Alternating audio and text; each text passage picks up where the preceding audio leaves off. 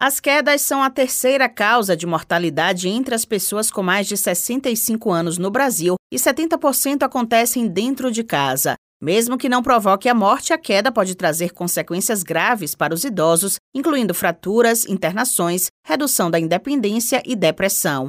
Dados do Ministério da Saúde mostram que cerca de 30% das pessoas nesta faixa etária caem ao menos uma vez por ano, e do total, cerca de 25% precisam ser hospitalizadas. A preocupação faz parte da nova rotina da jornalista Paula Pita, que passou a conviver com a avó, Valdelice, de quase 90 anos. Ela afirma que uma situação de morte na família em função de queda aumentou ainda mais o alerta em relação à idosa. Desde que minha avó veio morar comigo, eu passei a ter uma preocupação em relação à disposição dos móveis aqui em casa, para que eles não sirvam de obstáculo e impeçam a, o deslocamento dela. Além disso, eu também fico atenta para que não tenha nenhum objeto espalhado pelo chão e que ela possa pisar e isso levar a uma queda ou desequilíbrio dela. Principalmente durante a noite, que eu sei que a, a luz está apagada e que ela precisa levantar para ir no banheiro.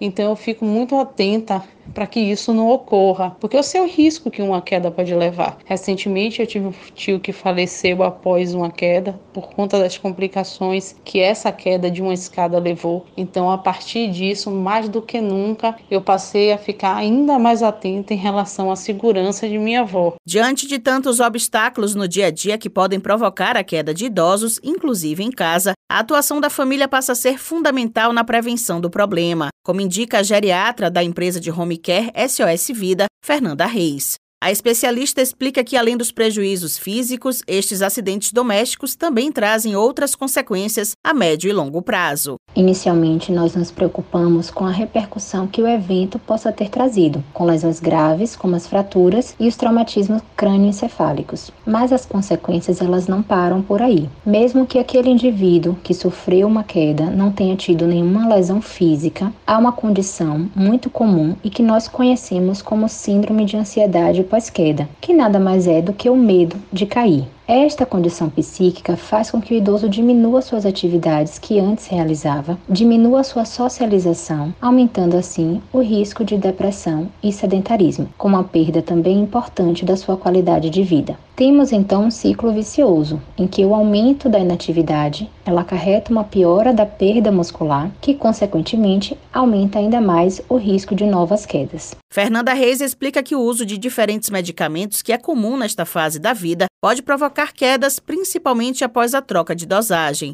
Além de revisar este uso com o auxílio de um médico, o idoso também pode ser motivado a praticar atividades físicas para fortalecer a musculatura. O sedentarismo é um grande fator de risco também para a ocorrência de quedas. E uma forma de prevenir seria o estímulo à realização da atividade física, principalmente os exercícios de força. E aí a gente vai lembrar, por exemplo, da musculação e do pilates, que é muito bem indicado para a população idosa, porque ainda acaba englobando né, atividades de flexibilidade e de equilíbrio. Um outro exercício que a gente pode mencionar também é o Tai Chi Chuan, que apesar de não ser muito difundido no nosso meio, é uma das atividades mais bem estudadas para prevenção de quedas. Nós devemos ter em mente, no entanto, que o mais importante é que se leve em consideração a preferência pessoal para que aquele idoso tenha uma boa adesão. Alguns cuidados podem reduzir o risco de quedas e acidentes, entre eles manter uma boa iluminação em todos os cômodos da casa, evitar usar produtos que deixem o chão escorregadio, colocar protetor de borracha nos pés das cadeiras, revisar o uso de medicamentos que causem sonolência ou tontura, priorizar móveis com cantos arredondados e, em caso de necessidade, usar bengalas e outras proteções que facilitem o deslocamento. Thaís Seixas para Educador FM.